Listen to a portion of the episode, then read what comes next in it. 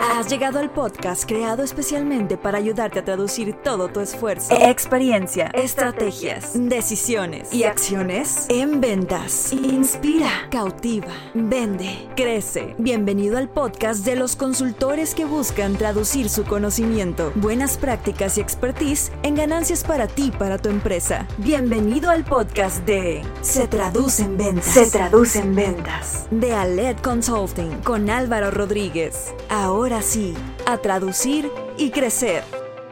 Este episodio va para todos aquellos que quieran conocer buenas prácticas de B2C.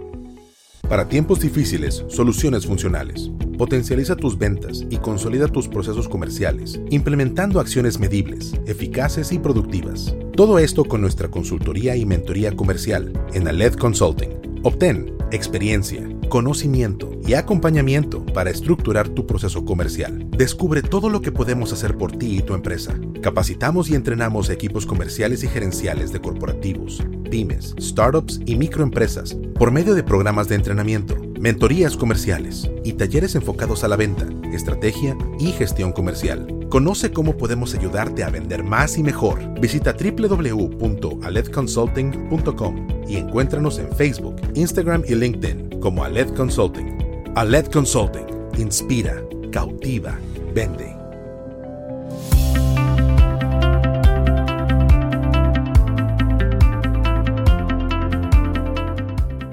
Hola, ¿qué tal? Bienvenidos al episodio 35 de nuestro podcast Se Traduce en Ventas. Recuerda que cada martes lo que queremos es ayudarte a traducir todo tu esfuerzo, experiencia, estrategias, decisiones y acciones en ventas. Soy Álvaro Rodríguez, consultor comercial y director de Alet Consulting. Gracias por acompañarnos, gracias por tu retro, por tus reseñas y por compartir esto que nos apasiona mucho hacer. El día de hoy platicaremos a detalle de lo que es el B2C, cuáles son esas buenas prácticas, cómo lograr hoy vender más y mejor con, con B2C, problemáticas, retos, factores de éxito y demás. Y es por eso que invité a Esteban Íñigo. Esteban Íñigo, tengo el gusto de conocerlo de hace dos años. Eh, somos instructores de una fundación, de Fundación Promover, y él es licenciado en Administración de Empresas. Inició como emprendedor a los 17 años con su negocio de snacks saludables, Alimentos ONAE, donde actualmente él continúa trabajando y teniendo éxito. A la par de esto, también Esteban, pues ha sido presidente de, Jóvenes Coparmex, consejero en diferentes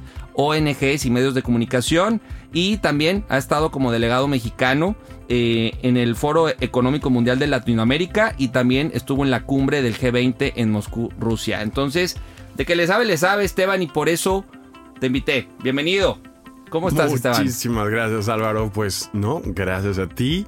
La verdad es que ya teníamos rato de, de platicar esto, así que Qué bueno, que ya estamos otra vez. No, sí, encantado de que estés aquí. Yo creo que podemos compartir también eh, muchas buenas prácticas y, mucho el contexto, Esteban, de lo que 2020, 2021 nos ha estado presentando como retos, ¿no? Como problemáticas, más en esta venta que ahorita iremos desglosando, donde eh, pues ese consumidor final y de repente que pues si la tienda la cierro, que si, eh, ¿qué hago ahora con, la pandemia? ¿Cómo me voy a, a ampliar mis mi distribución, o sea, muchos factores, temas de inventario, variables que estoy seguro que vale la pena hoy contemplar, compartir a la audiencia, ¿no?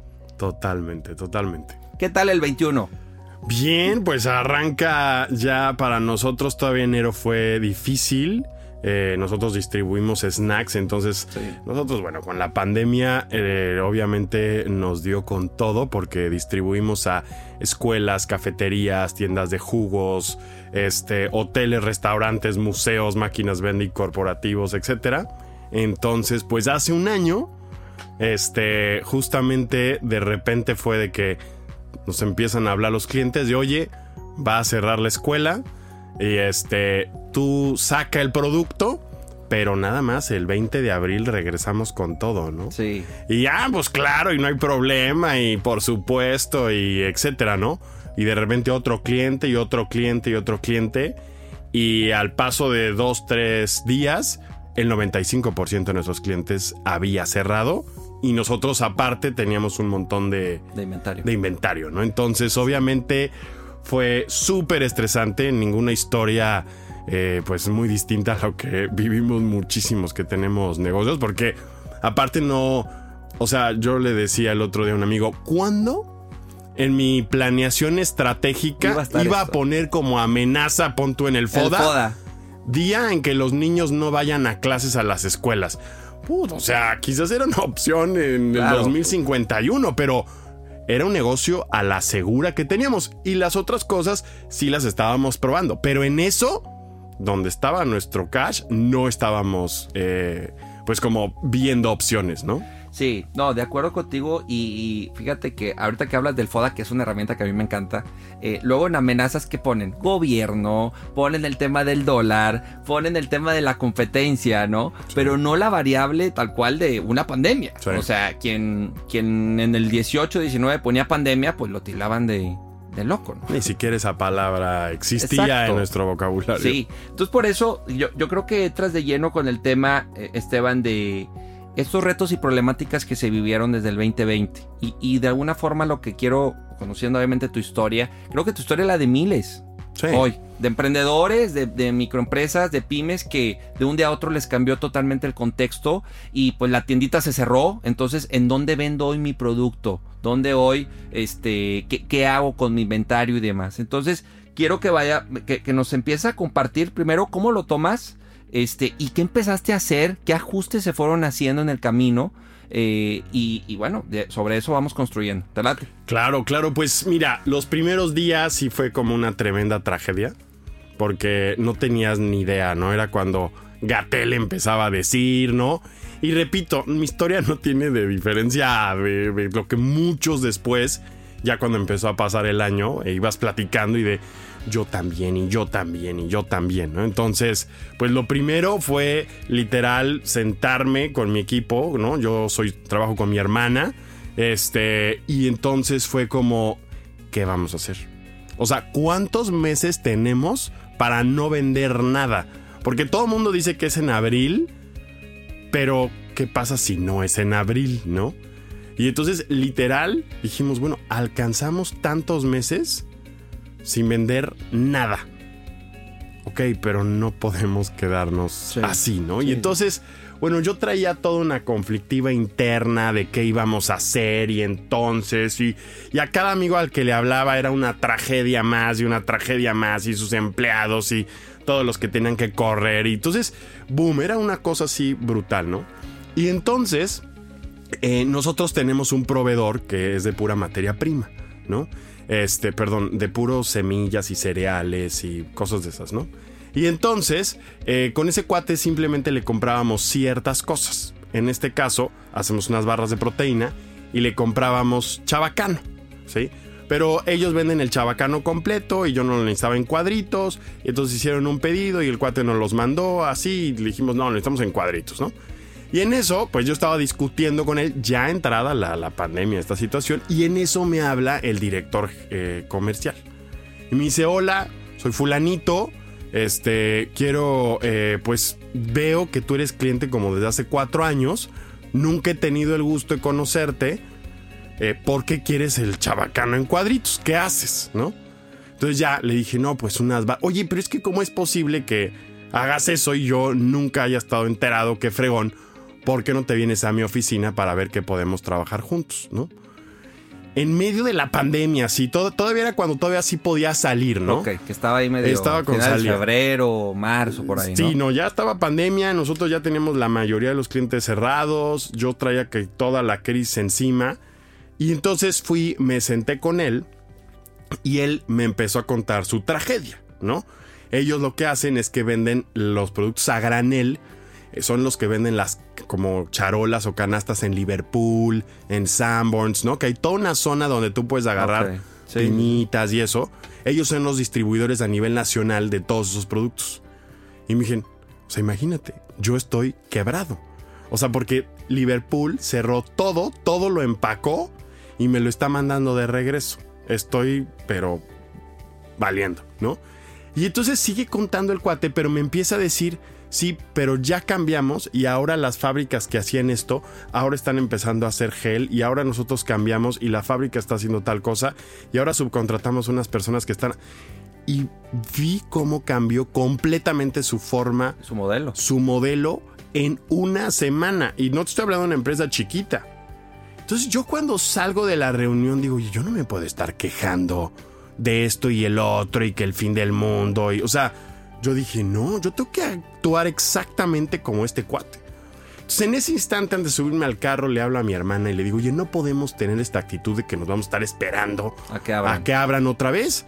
Le dije, nos tenemos que poner a trabajar en este instante. ¿Qué podemos hacer en este instante? Y me dijo, pues mira, lo único que se me ocurre es que como tenemos mucho producto de snacks de diferentes marcas, hagamos como unos combos, los subamos a Facebook. No teníamos nada en Facebook, o sea, la última publicación que teníamos de Facebook, porque como nosotros no vendíamos al consumidor, sino a tiendas, pues no, realmente nunca teníamos ahí una interacción con ellos. Pues le dije a reactivar el Facebook en este momento y empezar a subir combos para distribuir en la gente. Y entonces así fue como reaccionamos y así fue como empezamos a movernos porque, bueno, se detuvo, ¿no? Y entonces empiezas a ver cómo funciona el servicio al cliente ahí, que es otro mundo, las señoras que empiezan a escribir, cómo se empieza a reactivar. Y bueno, esa fue mi aventura de inicio de pandemia. No, claro, creo que la incertidumbre de inicio, el, shock de se, corta esto y, qué hacer en el camino, ¿no? Ahora, Esteban, fíjate que, bueno, me queda claro que está el factor pandemia, sigue estando. Eh, yo lo platicábamos, ¿no? Y puede ser un buen debate en la cuestión de, pues, ¿qué pegó más, si el B2B o el B2C? Que ahorita podemos también partir de explicar qué, cuál es la diferencia entre una y otra pero también entender qué factores son clave, medulares, para poder en, un negocio enfocado a B2C tener éxito. ¿sí? O sea, quiero, quiero que también nos desgloses que sí o sí un dueño tiene que tener como que bien controlado, bien monitoreado para que esto camine. Porque también está el factor de inventario, está el tema de la publicidad que ahorita tú mencionas, modelos de negocio, unidades de negocios. Hay muchas variables que luego nos enfocamos solo a una, la hacemos funcionar, pero las otras 4 o 5 están en el olvido y entonces no tienes ese equilibrio, ese crecimiento que estás deseando. ¿Por qué? Porque tapas una fuga o, y, surgen otras 5, ¿no? Entonces, ese es el, luego el reto que veo mucho con emprendedores y con dueños enfocados a, a B2C. Partamos de qué es para ti, bueno, ok, definición de qué es B2C, ¿no? Sí, pues el tema del B2C es venderle de tu negocio a un consumidor directo. Sí. Sí. O sea, para nosotros fue muy bueno porque anteriormente nosotros le vendíamos de un negocio a una cafetería y ya la cafetería al consumidor. Exacto. B2B. B2B. Y entonces ahí había un margen. Nosotros le vendíamos y le ganábamos, no sé, un 30%. ¿Sí? Y al momento nosotros de quitar a ese de en medio y venderle directamente al consumidor, ¿sí? Pues obviamente ahí se nos incrementó el margen mucho, ¿sí? Porque se venía saliendo al mismo precio al público, pero ya sin un cuate en medio. Claro. Y entonces eso, eso nos ayudó muchísimo. O sea, realmente ahí hay un tema. Obviamente entran otras variables. Porque en el otro, pues yo tenía rutas establecidas y simplemente era estar entregando y todas las semanas ir los jueves a todas las cafeterías de FIME, ¿sí? Pero ahora pues ya no había que la señora comprara todos los días. ¿sí? Entran unas, unas variables. Entonces, mira, yo creo que lo, lo más importante en este tema es que te empiezas a tener que entender quién es el consumidor. Bien. ¿Sí? O sea, anteriormente yo casi nunca tenía contacto con el consumidor final. Yo no sabía qué le parecían las almendras, yo no sabía, sí, excepto en las activaciones que hacíamos en tienda. Pero fuera de eso, pues nunca los ves, ¿sí?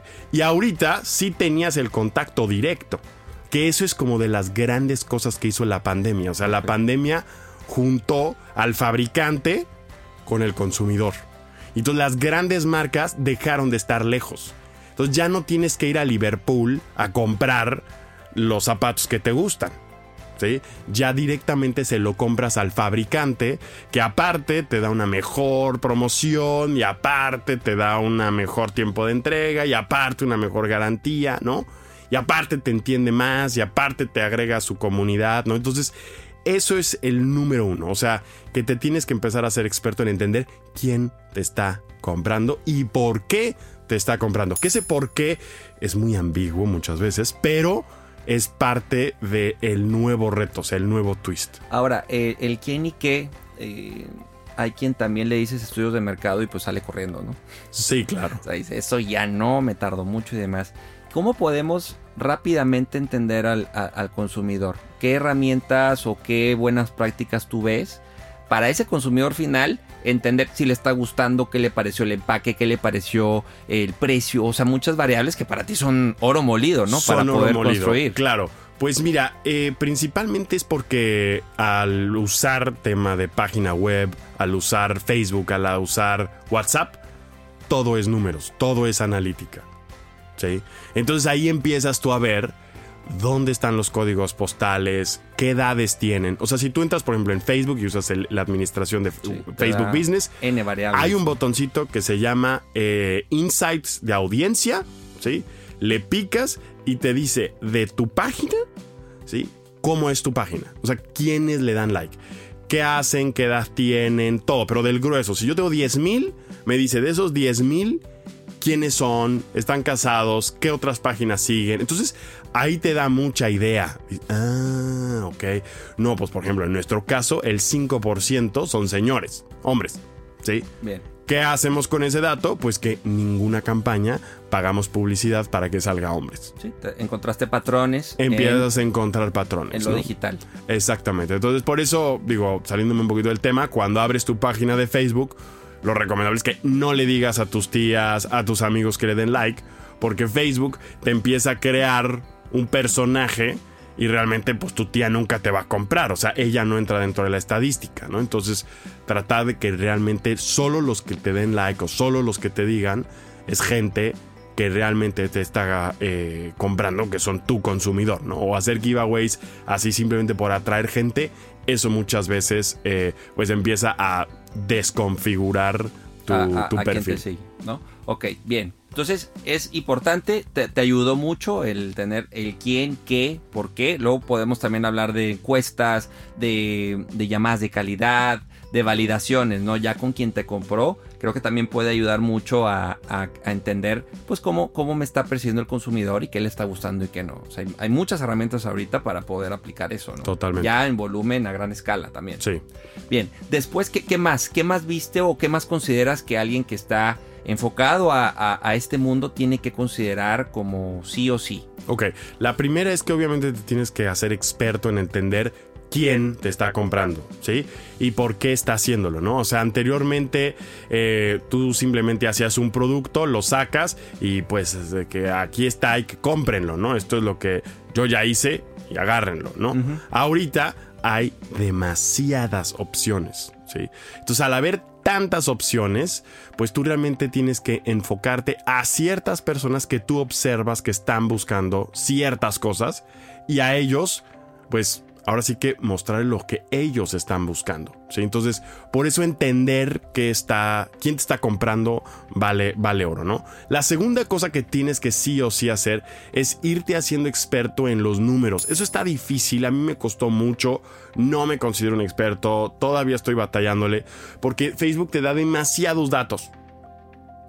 Y aparte están cambia y cambia y cambia y cambia y cambia. Entonces tienes que hacerte o contratar a alguien que te ayude a interpretar los datos para que de esta forma sea mucho más fácil poder tomar decisiones, porque Facebook te lo pone todo súper fácil, o sea, ya no es como de, oye, y subimos una foto, no, Facebook te dice si les gusta fotos con perritos, no con perritos, si les gusta fotos donde salga el precio, donde no salga el precio, porque todo se mide con reacciones, con alcance, con impresiones, ¿no? Entonces, saber interpretar esos datos es súper importante. La semana pasada estaba hablando con un chavo que tiene un hotel en Cozumel y este cuate me decía, es que, eh, o sea, pago y pago y pago y pago y pago. Y le dije, bueno, pero cu- cu- ¿cuánto están dando esos números, no?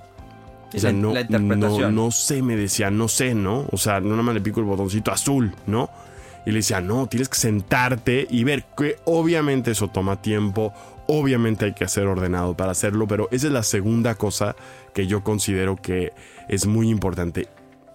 Sí, ahora, eh, eso conectado, números en publicidad digital.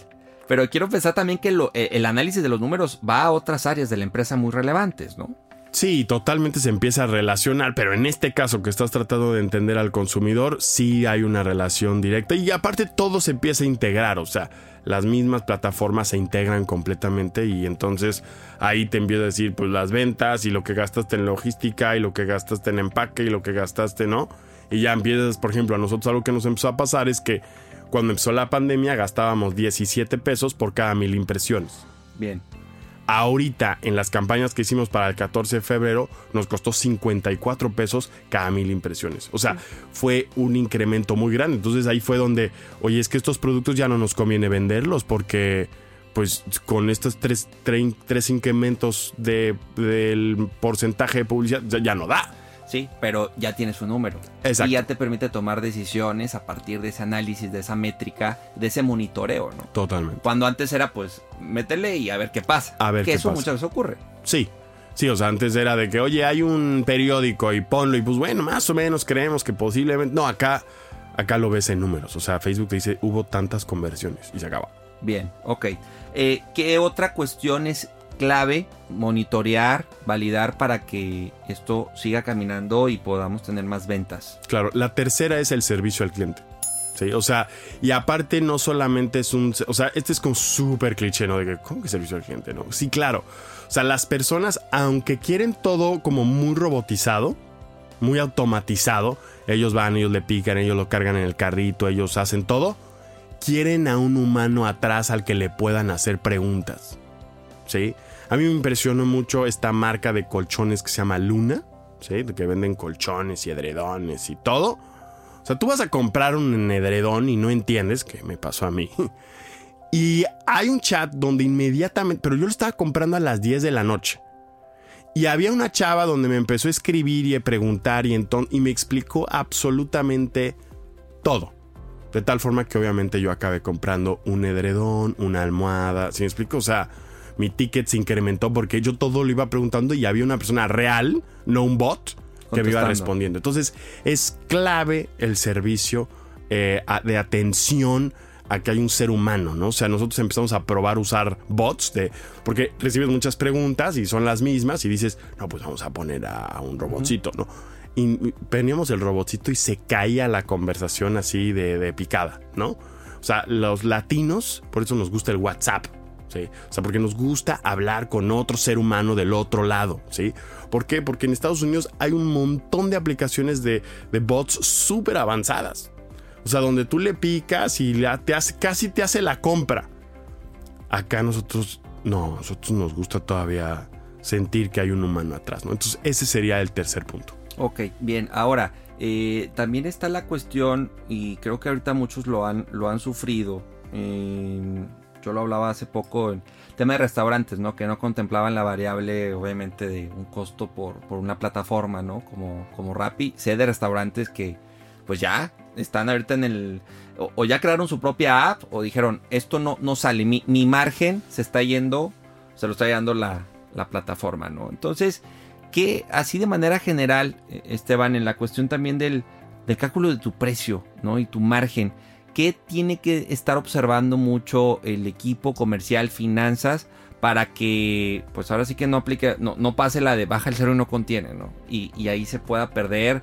Y, e insisto también, si lo puedes conectar con el tema de inventarios, que luego también siento que es un tema que se le sale de las manos y, y cuál es mi inventario ideal y, y el precio y si lanzo no promociones, hacíamos un ejercicio con un cliente, pues no le convenía tanto poner meses sin intereses, aunque muchos te dicen, sí, pon meses sin intereses, pues también la comisión del banco terminaba haciendo una afectación importante en el número final. Entonces, ahora sí que con tu experiencia y, y no solo lo de este año, sino ya tu recorrido, ¿qué buenas prácticas nos puedes recomendar en específico para quien hoy hace este, algo al consumidor final? Claro, mira, el tema de el precio a un consumidor final, realmente normalmente siempre pensamos en contabilidad que se hace, si hago un pie de manzana, pues cuánto me cuestan las manzanas, cuánto me cuesta la harina, cuánto me... Todo lo sumo y lo multiplico por un porcentaje. ¿Sí? Tal cual. Y ahí me da un, un- un margen. ¿Sí? Ahora, esa es una forma incorrecta de calcular el costo, el precio. ¿Sí? Porque si yo hago un puesto de hamburguesas, ¿sí? Y entonces agarro y hago mi hamburguesa y la calculo y voy al súper y compro mi carne, bla, bla, bla, y después llego y la me pongo afuera de un lugar y me pongo a vender hamburguesas y yo las vendo en 200 pesos cada hamburguesa. Sí. O sea, la gente lo que va a decir es, ¿y este cuate por qué venden 200 pesos? Pero ¿cuál va a ser la referencia de las personas para decir, ¿y este cuate por qué las venden 200? ¿A cuánto venden los de alrededor la hamburguesa? Sí. Y yo no les puedo decir, ah, no, es que yo las vendo en 200. O sea, no importa, todos los demás las venden en 50 pesos, pero es que yo las vendo en 200 porque yo me cuesta la carne tanto y, o sea, nadie le va a importar a cuánto yo compro la carne. Ahora, si me voy al otro extremo, sería lo mismo si yo agarro y, voy y pongo y empiezo a vender en. Porque a mí me cuesta 5 pesos y tú las vendo en 20, pero todas las hamburguesas están en 50, pues ahí el que está dejando el gap soy yo. Claro. ¿sí?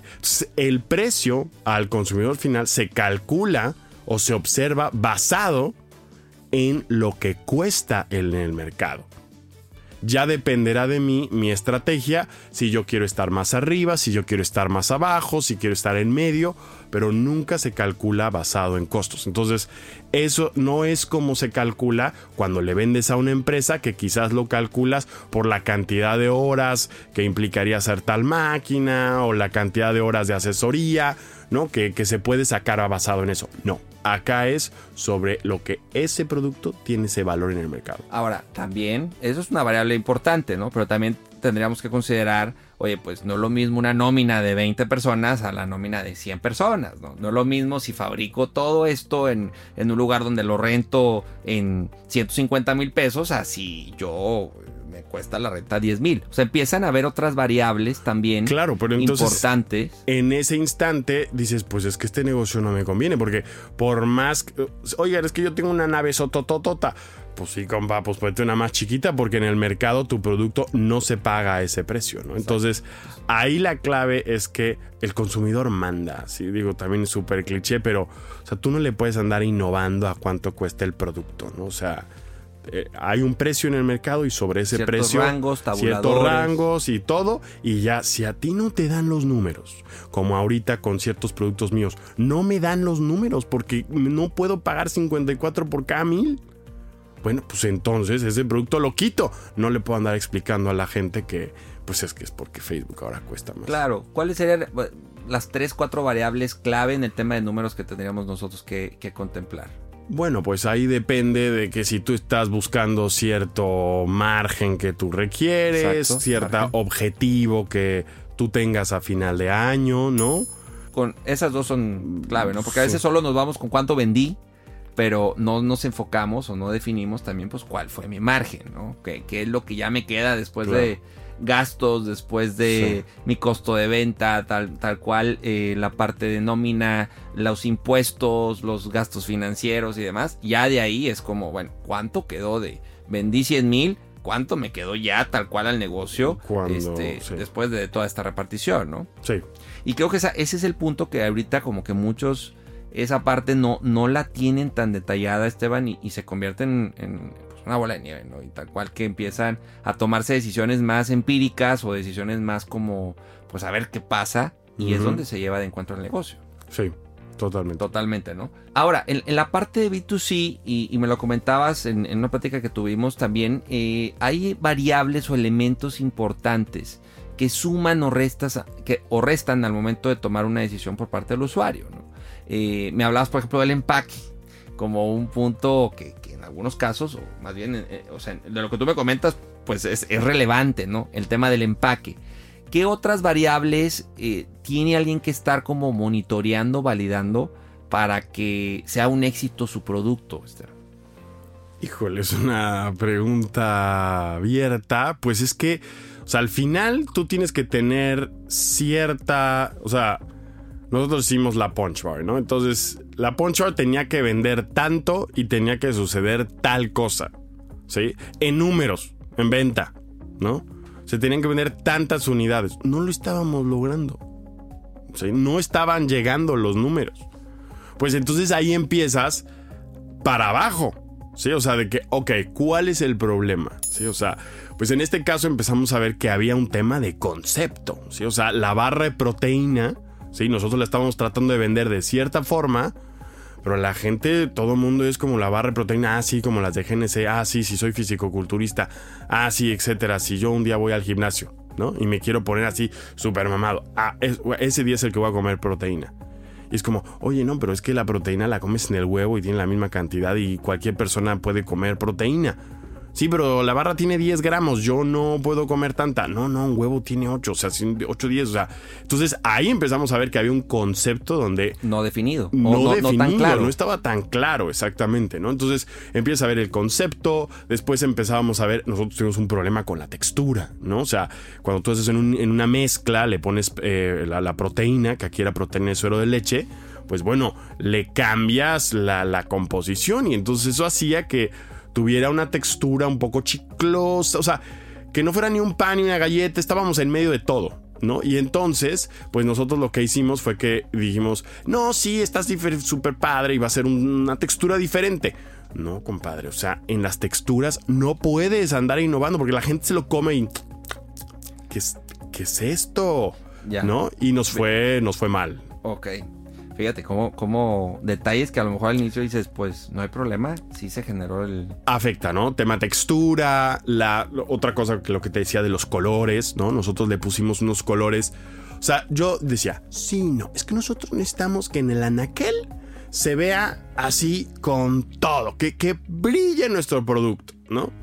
Le puse un rojo casi así fosforescente, un verde fosforescente, ¿no? O sea, eran colores muy intensos. La marca se llamaba Punch, entonces todo era así como de Punch, ¿no? El tema es que pusimos todo eso de Punch, pero el sabor de la barra era muy suave, ¿sí? Porque no tenía saborizantes artificiales, no tenía azúcar y estaba endulzada con dátil. Entonces yo generaba un conflicto de conceptos. La gente abría la barra pensando que se iba a comer un sneaker, unos Fruity Loops, si me explico, o sea, algo así, unos Skittles, o sea, ¡boom! Y vamos, lo probaba y de repente decían, oye, es que esto no sabe a nada. Claro. ¿No? Pero fíjate, qué interesante porque de lo que llevamos platicando hablamos de lo importante pues que es de entender al consumidor, lo importante que es el tema de las métricas conectadas principalmente con, con el tema de la publicidad digital, ¿no? Ahora en pandemia más hablamos lo importante que es definir tus precios, ¿no? Y, tus costos y pues cuánto quieres ganar, el margen. Y luego hablas también de un tema de concepto, ¿no? De, de, qué es lo... concepto que luego yo lo conecto con muchas variables como el empaque, los colores, ¿no? Todo lo que tú nos comentas, que son elementos que, insisto, marcan o, o, sí camina esto o no va a avanzar, me voy a estancar y voy a tener un problema fuerte, ¿no?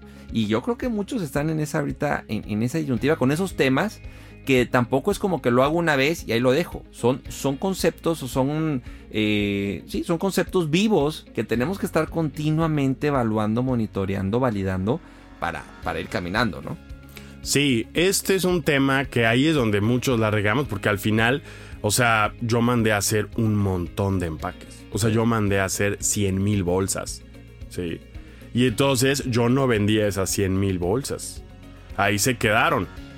Y yo no tengo tanta lana para decir, ah, pues mando a hacer otras 100 mil bolsas. ¿No? Y ahí es donde tú dices, híjole, ¿no? Entonces, o sea, es todo, todo un reto ir lanzando productos, ir lanzando productos porque, vamos, si está, si está retador, ¿no? Pero, pero le vas entendiendo y vas viendo cómo funciona. Hoy eh, comí con un amigo y me dio mucho gusto porque eh, él trabaja en una empresa que se dedican a hacer eh, ropa para ciclistas. Ok. Y entonces me contaba cómo pues el negocio tiene 15 años, o sea, tiene ya un rato, y apenas hace 3 años, ¿sí?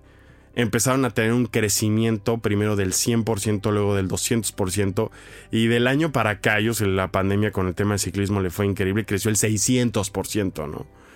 Y yo digo, wow, o sea, qué increíble que hasta tu año este, 13 le vas entendiendo, ¿no? Porque de repente es muy desesperante.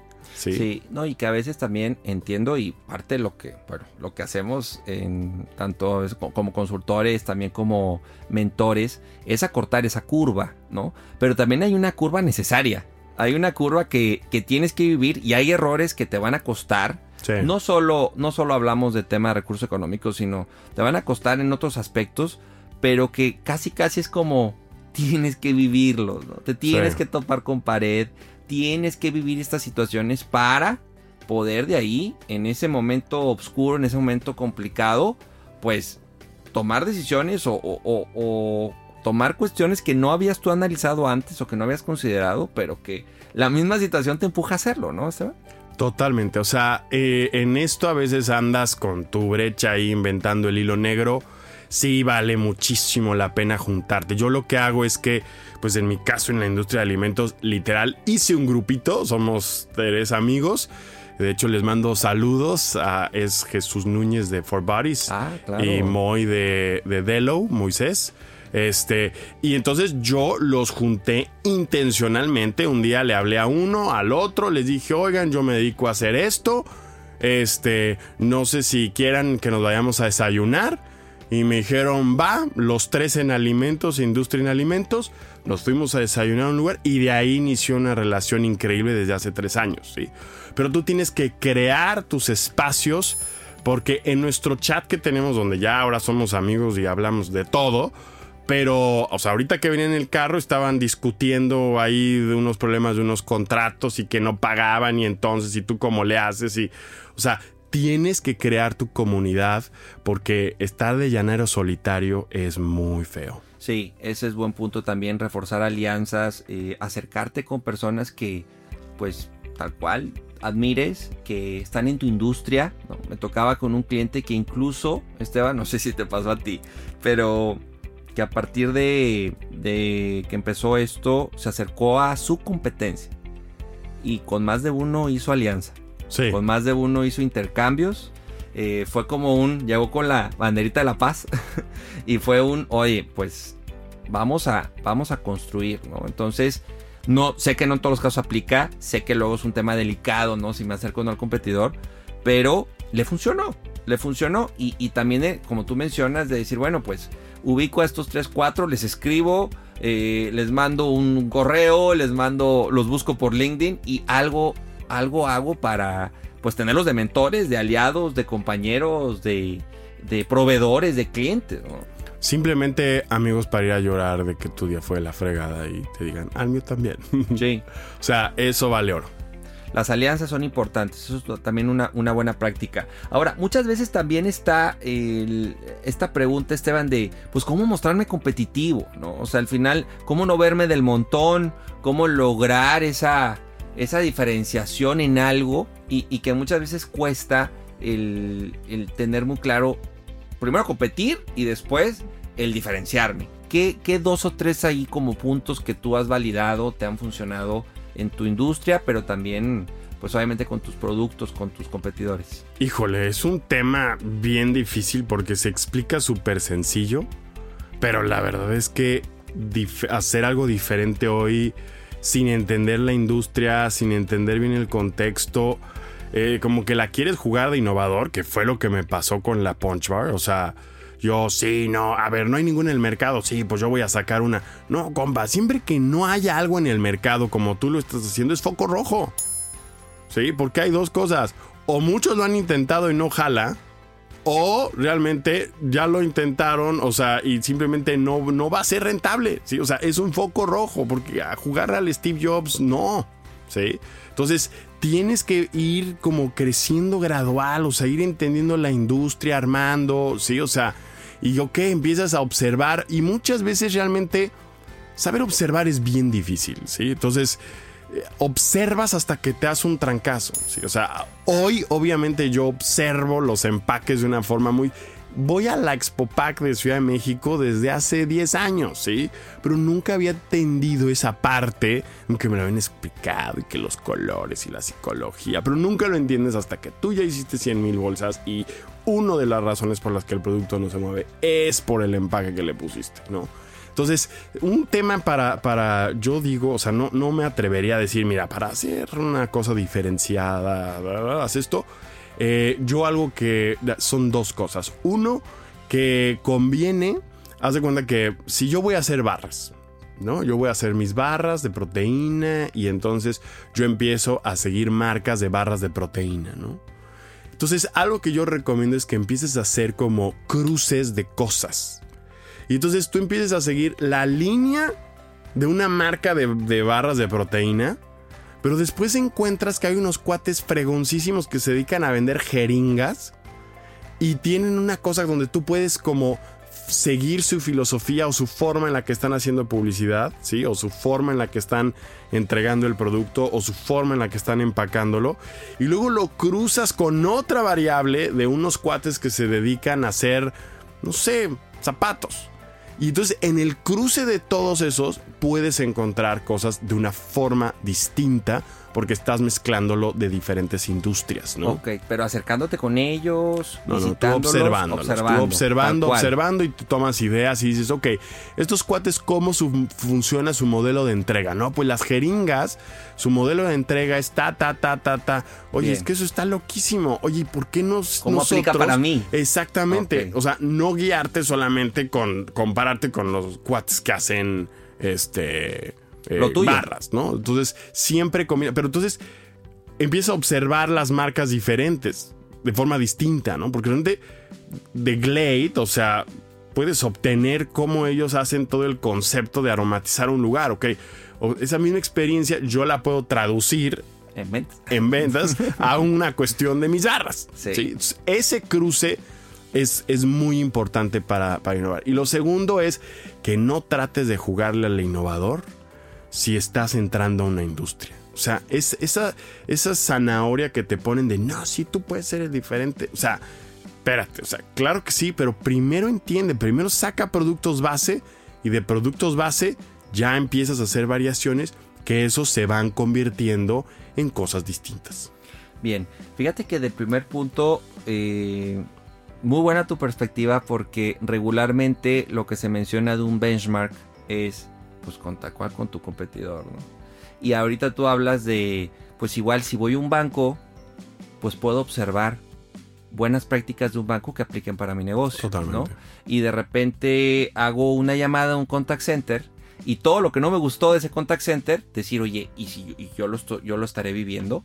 ¿Sí? Entonces creo que también estar como que muy abiertos de eh, ciertas industrias, ciertas marcas, cómo lo hacen bien o cómo lo hacen mal, puede replicarse tal cual para, para tu negocio. Sí. Hay un libro que a mí me gustó mucho que se llama The Infinity Game de Simon. Y ese libro ahí habla mucho de ese tema. O sea, que, él, él, pone ahí un ejemplo, el típico cliché de que Apple y, Microsoft contra ah, los mejores reproductores de música, ¿no? Y entonces él habla, o sea, el libro consta en hablar como es un juego infinito, ¿sí? O sea, es un juego donde no hay un ganador, sino hay una causa que se está buscando lograr, ¿sí? Entonces Apple estaba logrando una causa con sus, sus, primeros iPods, ¿sí? Y estaba buscando crear una experiencia única para hacer que, no sé cuál sea, pero hacer que el usuario disfrute la música de una forma wow y romper el status quo, lo que tú quieras, ¿no? Y Microsoft, su gran tema era ganarle en ventas al iPod. Tal cual. Sí, tal cual. Él decía que cuando iba, lo invitaban de conferencista a, Apple, todos estaban hablando de cómo hacer que la música fuera mucho más increíble, cómo hacer que fuera más fácil de deslizar los dedos, o sea, todo el concepto para que... ¡Wow! Y cuando iba a las conferencias de Apple, perdón, de Microsoft, se dedicaban a hablar de lo mal que servía el iPod y cómo funcionaba mejor su aparatito, ¿no? Y él decía, ahí hay un tema muy claro donde no entiendes que no estás compitiendo con los de aquí, sino es un juego mucho más grande.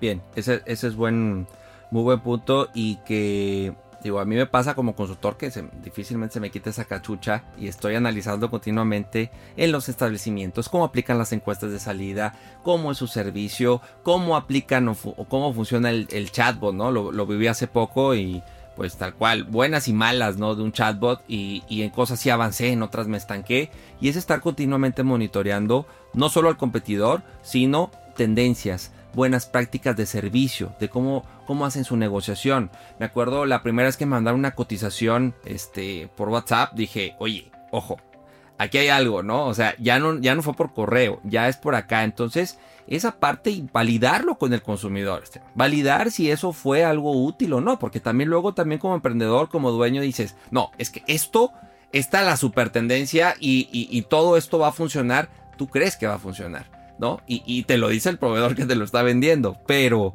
la validación, el piloto, o sea, prueba piloto tal cual, cuánto tiempo, cuántas muestras necesitamos para decir, esto sí tiene futuro, sí tiene potencial. Son elementos que, que más en un emprendimiento, Esteban, si no están claros, pues corremos mucho riesgo. Sí, y algo muy importante es que, bueno, no solamente como emprendedor, o sea, un valor súper importante es la humildad y la capacidad de realmente saber escuchar. O sea, cuando yo saqué las barras, yo las empecé haciendo unas bolsitas de celofán con una etiqueta. Sí, esa era mi prueba piloto. Y la gente me decía, es que saben raras. Sí, y la gente me decía, eh, no es que están este, chiclosas, ¿no? Es que, ¿sí? Y yo, según yo, escuchaba. Eso es, lo peor, que según yo escuchaba. Y yo al final les acababa explicando por qué así era la textura. Y después yo me convencí de que el problema era que no estaba en el empaque correcto. Y que mandando a hacer un empaque con las características que ya les dije, iba a ser la solución. Y mandé a hacer mis 100 mil bolsas. Pero el problema estaba desde un inicio.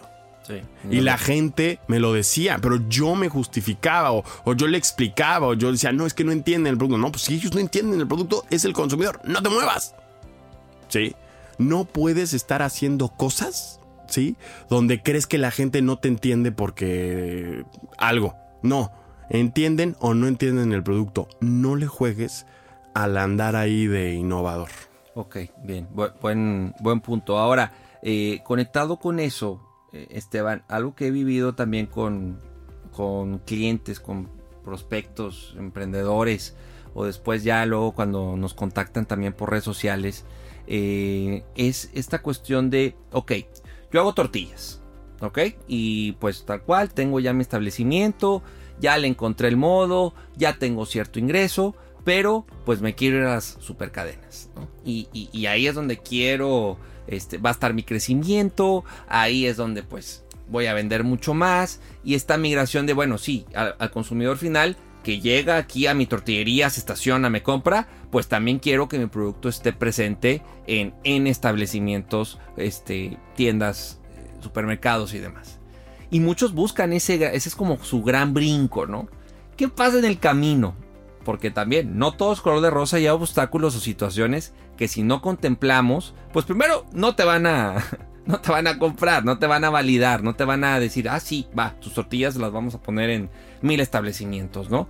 Pero, ¿qué, recomendaciones así como las tres o cuatro que dices sí o sí, si quieres dar ese brinco, tienes que considerar? Supongo que también te pasó a ti con lo de las barras, ¿no? Que tocaste ciertas puertas donde, pues, era para un crecimiento, una expansión y a la hora de la hora, pues hay variables que igual y no viste y que no te aceptaron, o en algunas otras que sí te aceptaron, que es lo que hiciste bien. Claro, pues mira, a nosotros nos sirvió mucho porque yo al final no logré colocar la barra en ninguna cadena comercial. Eh, en primer lugar, porque yo me clavé con que la barra queríamos que fuera súper healthy. ¿Sí? Y entonces sin esto y sin esto y sin esto y sin esto y sin esto. Entonces un problema que tenías que la barra era súper natural. Pero la barra no duraba más de seis meses. Y tú para venderle a... Fui y me senté a Nutrice en la Ciudad de México, ¿sí? Me decían, compa, nosotros mínimo necesitamos que dure ocho meses. Ok. El cover, ¿no? Sí, el cover y tú estás, pero varias cuadras atrás, ¿no? Y entonces, pues obviamente ahí es donde dices, ay, Esteban, ¿y por qué no te... O sea, son cosas como muy obvias, ¿no? Pero dices, bueno, pero ¿por qué hice la barra así, no? O sea, ¿por qué la abrí tanto? ¿No? Y entonces, pues ahí te das cuenta, o sea, ni siquiera entré, si me explico. Claro, ahora, o sea, es gracias por participar. Cuando dure ocho meses, sí, este, regresa. Háblame, ¿no? Y súper lindo el comprador y toda la onda, pero pues sí fue como de. Mm. Este, y aparte, bueno, te empiezan a contar todas sus condiciones comerciales. Y ahorita la pandemia hizo algo increíble porque acercó al consumidor con el fabricante.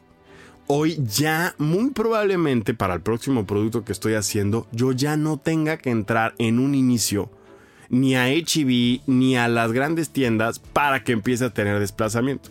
Voy a poderlo hacer a través de Amazon, a través de Mercado Libre, a través directamente, que obviamente te También piden una tiene- comisión. sí, también tiene sus Pero al final eh, hay otras variables donde me permiten iniciarlo con un menor presupuesto, ¿no? Porque cualquiera de mis amigos a los que les preguntes, todos le han batallado con sangre, o sea, les ha costado, lo han logrado. O sea, este mi amigo Chuy de las palomitas, For Bodies, o sea, wow lo que hace, o sea, y lo ves pedaleándole y eso y luchando y esto y que no sé qué, o sea, es un tema de mucha lana, ¿no? Entonces, Sí, no, y, y el ejemplo real de la tortillería, tal cual de un buen amigo que después ya la, la traspasó, es que, oye, pues de inicio, pues te pago a 120 días. Entonces es, aguanta la operación y dame todo lo que yo te pido de requerimientos y un volumen mínimo de producción y, y de empaques, ¿no? O sea, tal cual, oye, pues, no sé, tráeme mil paquetes diarios, por poner el ejemplo, ¿no? Y te los voy a pagar a este plazo. Y ahí es donde muchos también pues, no, no, no, lo, no lo aguantan o no lo calculan bien y se empasivan y entonces ya, pierden un total control del número, ¿no? Sí, los números esos siempre son bastante complicados. Hay herramientas como el factoraje que puede ser muy útil, pero eh, tú tienes que ser muy, muy, muy cauteloso, ¿no? A veces te gana la emoción. A ver, tú estás dándole todo a ese producto, ¿no? Y de repente si entra a un lado donde tú dices, ay, es que, o sea, si ya logramos estar en tal cadena, o sea, ya estamos en otro nivel. Y te emocionas. Y llegan los compradores y son súper buena onda y esto y el otro. Pero llega un momento donde, ¡pum!, comienzan los trancados. Aparte luego tus productos, o sea, tus productos están todavía muy bebés. O sea, no aguantan porque ni siquiera es ah, lograr un tema logístico. No, es que en Anaquel, en el Anaquel, la señora se dé cuenta Que existe. que existes. Y tú, o sea, eso es toda una aventura que la señora te encuentre, ¿no? Entonces, eh, es, es un gran, gran reto. Ahora, eh, otro punto también importante o, o- o es como muy frecuente el- la parte de, de- de- de esta interacción. ¿Por qué?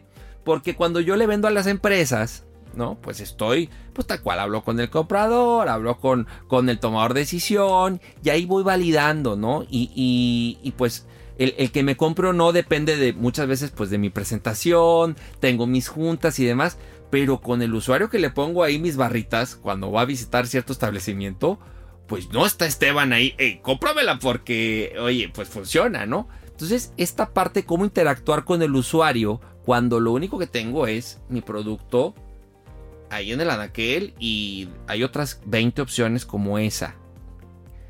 Ahí en el establecimiento que funciona, pero también en el Inter, ¿qué puedo hacer para que mi interacción con mi usuario sea mejor? Claro, pues es que ahí es donde entran las redes sociales, porque las redes sociales son para conectar con tu usuario, ¿no? Y que sepa quiénes están atrás del producto, qué hacen, cuál es su filosofía, con quiénes trabajan, o sea, es, es saber quién es el niño nuevo del rostro, salón, ¿no? O sea, exactamente. Entonces, eso es lo que más Te ha o sea, más te funciona. Nosotros, eh, no necesariamente, o sea, nosotros con Punch Bar lo que hacíamos mucho es que yo me puse en todos los eventos de deportes que había. Yo agarré eh, el tema de corredores, el tema de ciclistas, el tema de triatlón y yo estaba en todos. Sí, o sea, todos los fines de semana yo tenía un stand en un en un en una carrera diferente. Y así como tú dijiste ahorita de, hola, ¿ya conoces SpongeBob? Y tiene 10 gramos de proteína. Y ahí teníamos gente y ahí estábamos empujando el producto. Y ahí era donde obviamente Había ese... yo empecé a ver, esto no está funcionando. O sea, la gente no está entendiendo el producto, no está entendiendo cómo funciona esto, por qué, ¿no? O sea, ahí, porque ahí estás uno a uno, ¿sí? Entonces, obviamente también de repente entraba que la gente está tan emocionada por estar en la carrera que todo le sabe delicioso, Sí. pero no había recompra, ¿sí?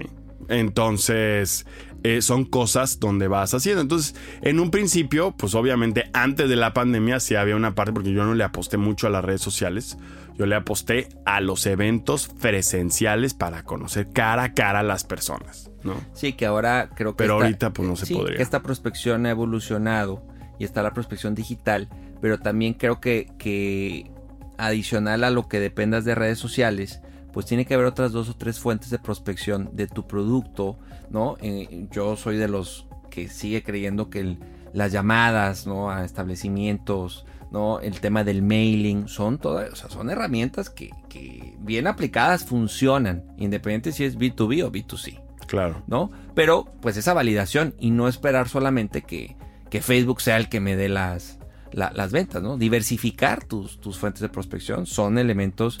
Claro, depende de tu presupuesto, tu alcance, tu tamaño, tu producción mensual. Hay muchas variables que hay que contemplar, ¿no? Pero para mí, así como el punto clave es el que tengas bien, bien mapeado y bien claro tus canales de prospección y cuál funciona y cuál no, y a cuál invierto y cuál es más económico. Este costo por clic que hablabas o de los, eh, las impresiones, ¿no? Bueno, ¿con quién? ¿Qué otro canal digital me lo puede me lo puede dar más competitivo. O sea, hay muchas variables, pues que en el camino tienes que ir validando, analizando para que funcione, para que sepas si aplica o no para tu negocio. No hay una fórmula secreta, no hay una fórmula que para todo sea esa pero creo que esa apertura o, dependencia, cuando tienes dependencia a un solo canal, a una sola fuente, puede jugar mucho en tu contra. ¿Qué opinas de eso?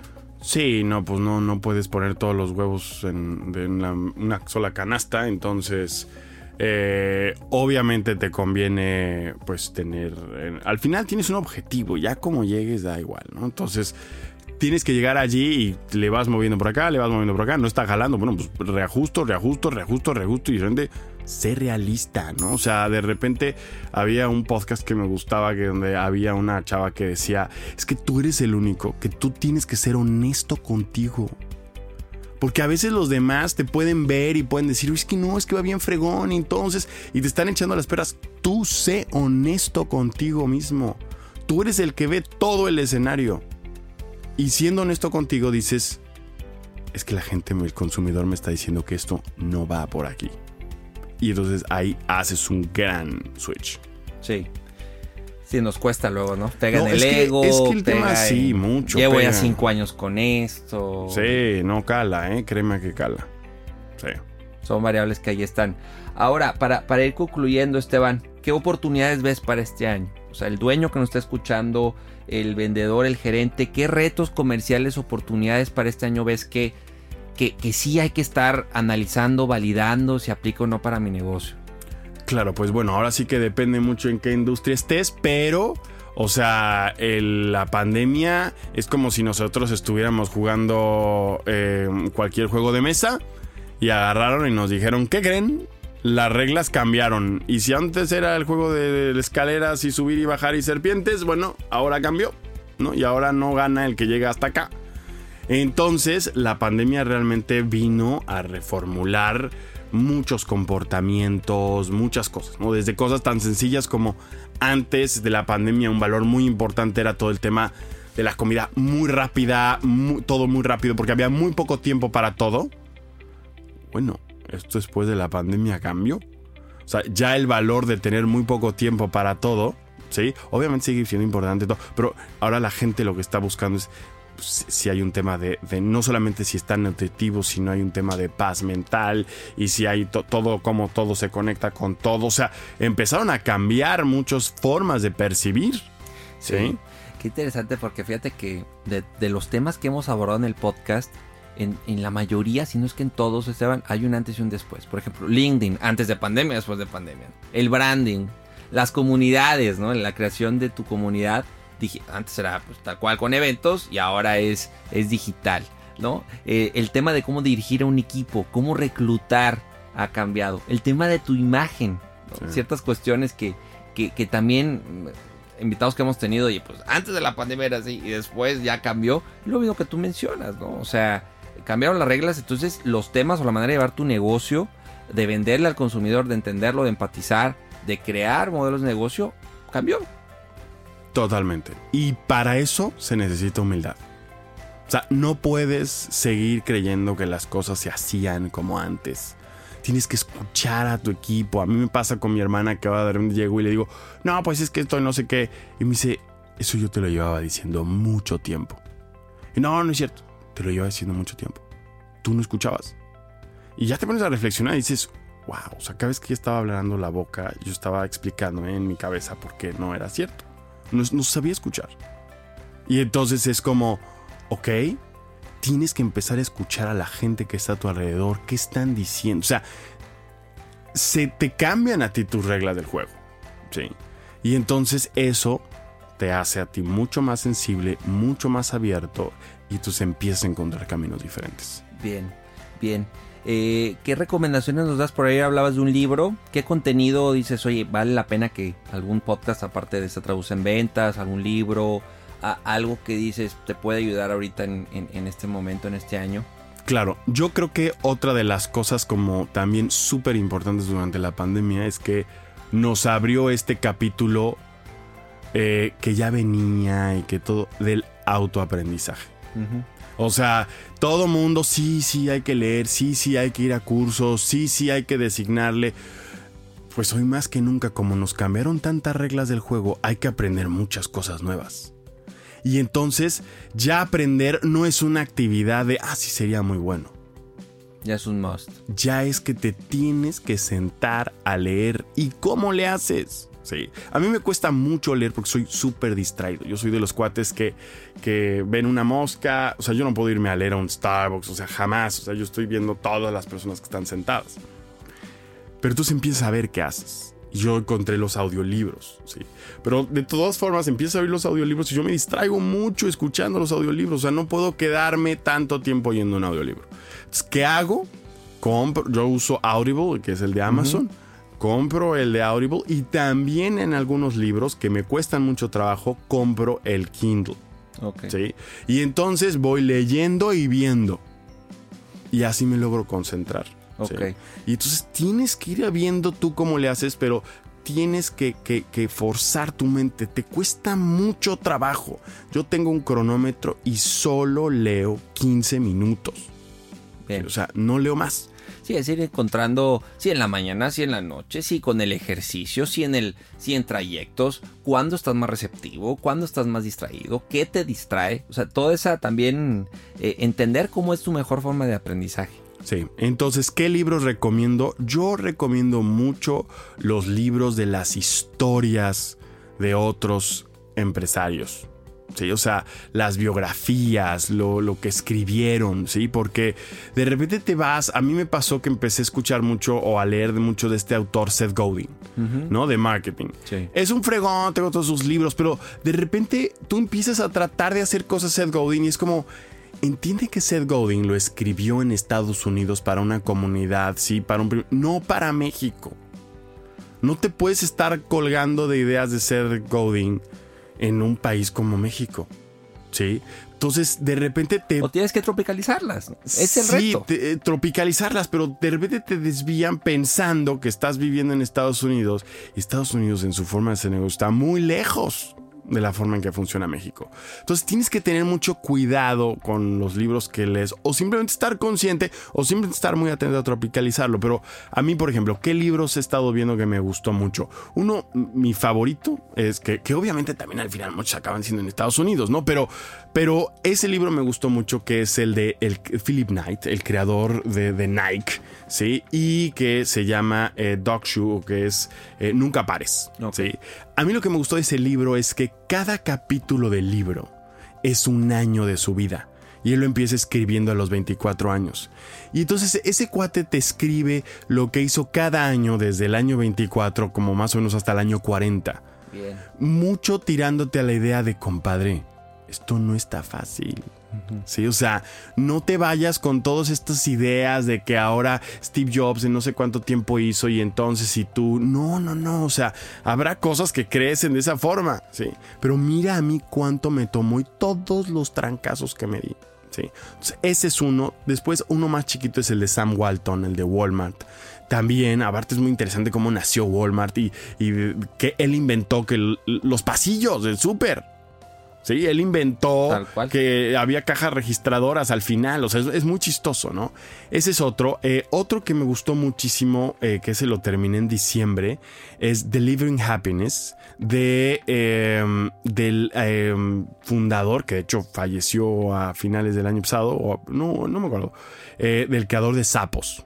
Sí, esta marca que compró Amazon este, para vender zapatos. Sí. Y entonces es increíble porque él, él fue de los primeros, que él empezó en 2000, más o menos 2002, 2003, hablando de cómo estar centrado al consumidor.